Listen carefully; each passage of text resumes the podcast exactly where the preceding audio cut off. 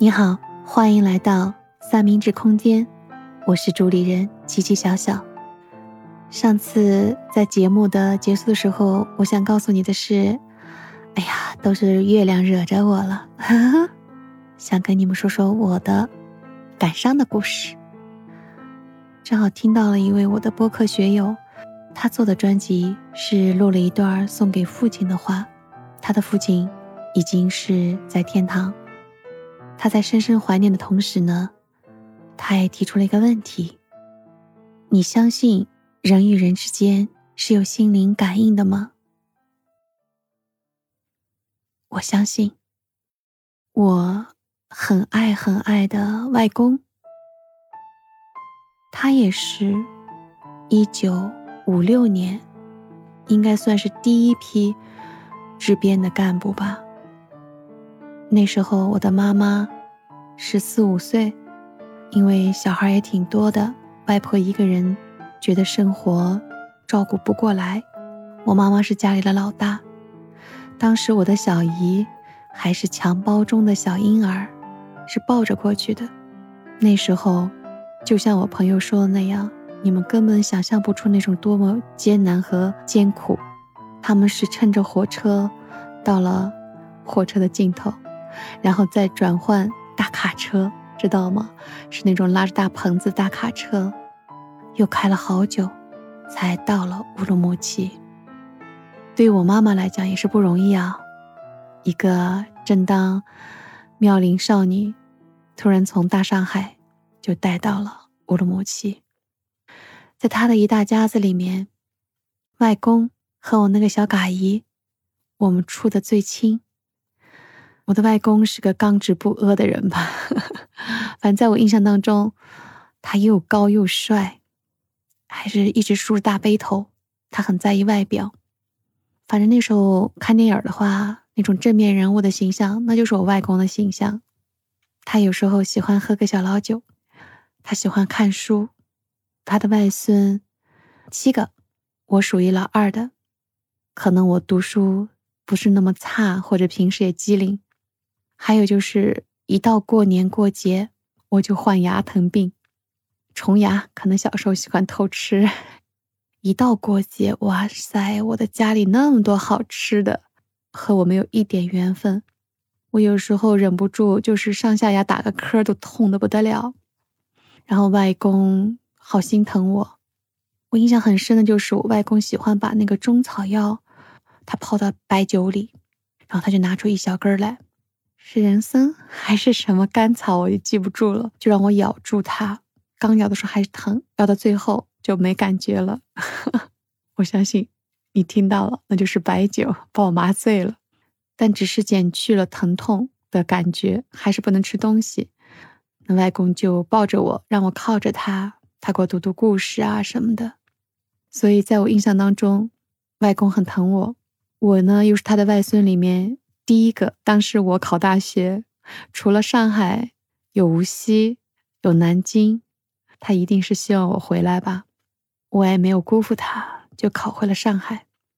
在当时送我乘火车要离开乌鲁木齐到上海来读书的时候，我印象太深了。当时就是行李都是有大人拿着，外公手里就捧着一瓶我那个时候特别喜欢吃的。就是黄瓜晾干了以后浸在酱油里那个那个咸菜吧，很下饭，我很喜欢吃。他就给我备了一大瓶，大家就赶着上火车，然后外公就在不当心的时候就把那个手里捧着那个大咸菜罐儿给摔了。我们大家都回头看他，我印象很深的就是他下意识的就去在那个阶梯上想去拾起他们来，当然会被劝住的。但是我从外公的眼神中感觉到一种，他很是遗憾。然后呢，那一年从小在父母身边被娇惯、被宠爱长大的孩子，一下子跑到了上海。妈妈认为他从小待在上海多么多么的好，他几乎都不买任何东西给我。他觉得上海什么东西都有，什么都有。在我软磨硬泡下，还才给我买的是毛巾毯，给我备好了。但是真的，你知道吗？我太惨了。我到了上海学校报道，然后说行李没到，好像在转运的时候，当时是不是在兰州还是西安哪个大站是要那种车辆调整还是怎么说？我不知道，反正就是没到行李，但是会到的，说的是可能就晚几天。好嘞，我什么也没有，真的就是像那种电影里放的那样，我就坐在光秃秃的那个大学宿舍的那个板子上，在同学的。就是帮助下巴去买了竹竿，连帐子都不会装，再去买了席子，然后再买了个枕头，因为是夏天嘛，还好说。然后那个衣服，四天三夜的火车都脏了，就是我就拿那个把衣领啊在水龙头上搓一搓，第二天干了再穿。当时在我同学的眼睛里，我好土啊，可能他们是光鲜亮丽的上海小姑娘。我是新疆乌鲁木齐来的土妞儿。那年我过得很惨，我太不适应了。当我喝到上海的水，我觉得那是中药，那是药，那是毒药。我吃到的东西一咬，那那种肉馒头啊，一口油飙到我脸上，还就什么都带着甜味儿。我的天呐！然后因为水土不服，很难受人，所以。流着泪写着信，告诉他们我要退学，我要回新疆。就这样，我的一学期，大学一年级的时候，当中没有回家，过年时候没有回家，是大一结束的时候，暑假。暑假呢，因为那时候慢慢熟悉了嘛，同学有玩伴了，就是说从上海回乌鲁木齐，经过西安，大家约的爬西安的华山，我也就去了，很莫名其妙。我就开始不停的流鼻血，那个鼻血流的，我觉得那不叫流啊，那叫吐啊。然后我印象很深，当时是在西安市区里面，我们就是为第二天要去爬华山在准备东西，我就流的连路都不能走，就在那个什么花坛旁边的台阶上，然后躺在那儿，旁边的路人都在就是很担心。然后决定了，我不能跟他们再继续前行了，就是不停的流，止不住的，嘴里还一块块吐出来，然后就马上乘火车再往回家赶。火车上的那个列车员都让周边的那些旅客都自动，他们很自觉就全让开位子，让我躺在那儿，就那样都止不住。然后我就听着整个火车里在叫医生。有些人掐我的那个什么脚踝上的动脉地方，我也搞不清楚了，就一直流，一直吐。那时候上海到新疆的火车，我想想看啊，都是晚点的，都快半夜了。然后妈妈爸爸来接我，然后妈妈就说：“她说你要先去一次医院。”我当时就很吃惊，我说：“干嘛？”她说：“外公病了。”哎，我说你们怎么没告诉我？然后妈妈那时候因为觉得我第一年挺惨的，又是后来要期末考试，考完之后又想顺带玩两天，就觉得女儿挺惨的，去玩两天吧。然后他就说你不要哭，然后就要告诉外公你会好。我就懵懵的被带到了医院。当病房门推开的时候，我那么高大的外公，那个病床上，我一开都没找到他的感觉，缩得很小。当外公伸着手说“外公等你”的时候，真的就是手指头上都是骨头，然后那个皮掉的很长。我当时看到那一刻，我根本就哭不出来，我是害怕。我外公后来，可能我回到乌鲁木齐第二天吧，就走了。你说，人和人没有感应吗？他一定是。很想我吧？还好，我们看到了最后一面。还有一个亲人，就是我上次也提到的我的小姨，也是英年早逝吧，去年去世的。哎呀，我这个小姨对我也很好，太多例子了，我就举一个简单的例子，应该是三四年前吧，我有一次就是。去体检，那时候朋友们带我去无锡的疗养院，就是在太湖边上，也就是例行一下，就是年度体检嘛。我一向以自己是运动员的身体来很骄傲的，我觉得那就是走过场。哎，有时候就是看看自己的所谓的一些数据指标到底是不是会怎么样了？都快结束了，我们都还在计划着接下来往哪往哪 吃饭啊，去再看看哪里的时候，然后整个疗养院我才知道有那个设备叫大喇叭吧，我的名字从喇叭里飘出来了，让我赶快到那个科室几楼，哪栋的几楼找哪个科室。我第一个反应就是，哎，我中彩了吗？我像闹着玩似的就去了。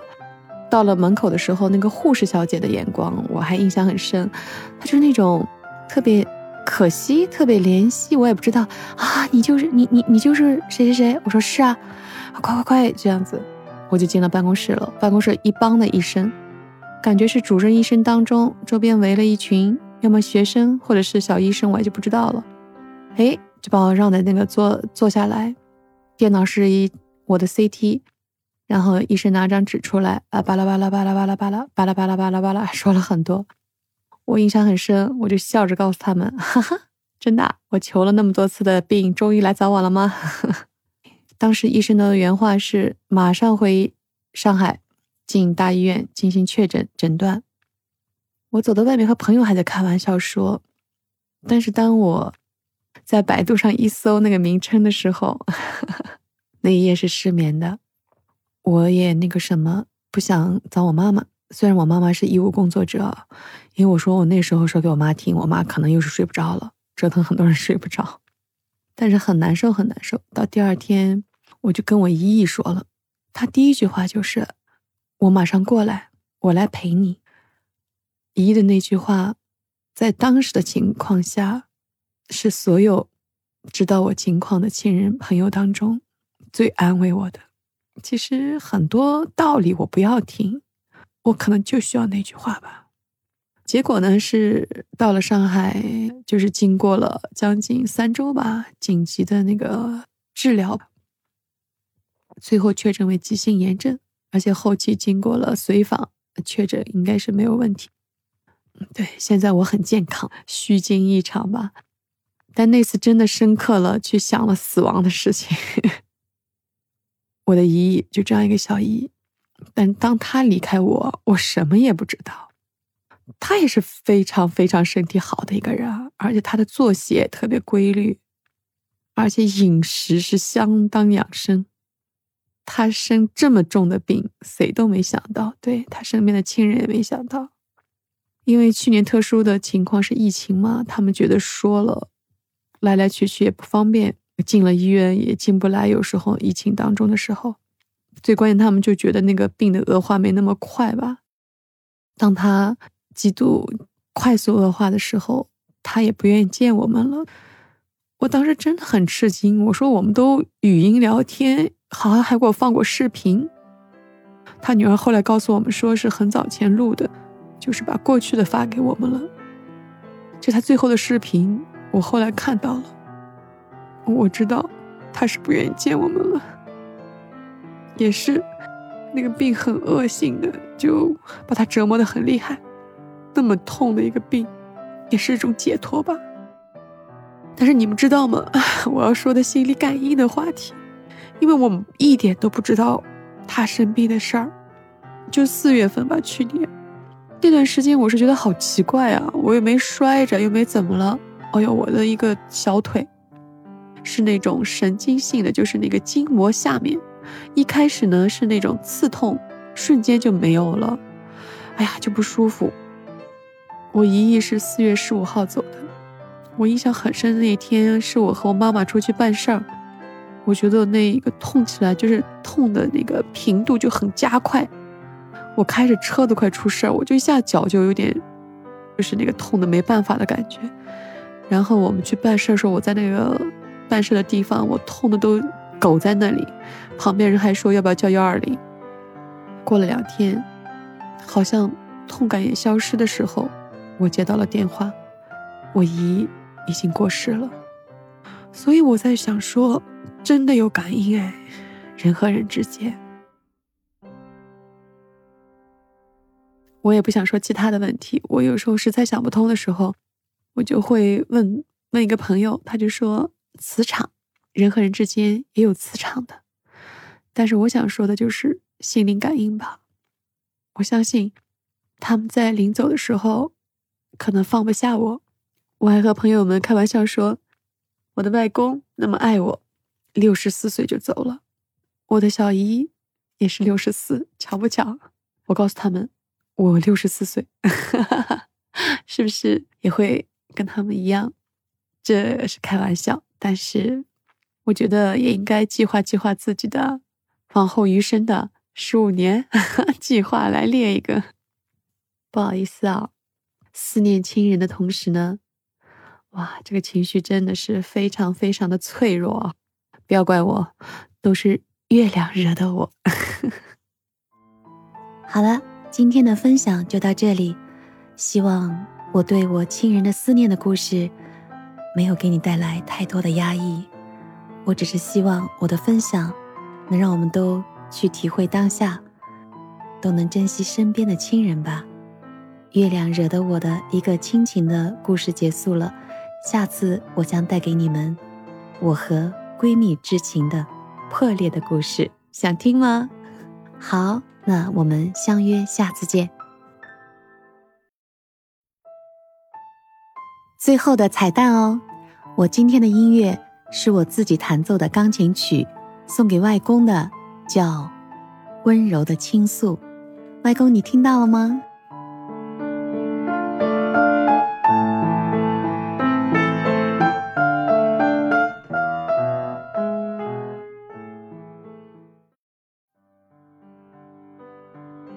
和小姨的是一首《约定》。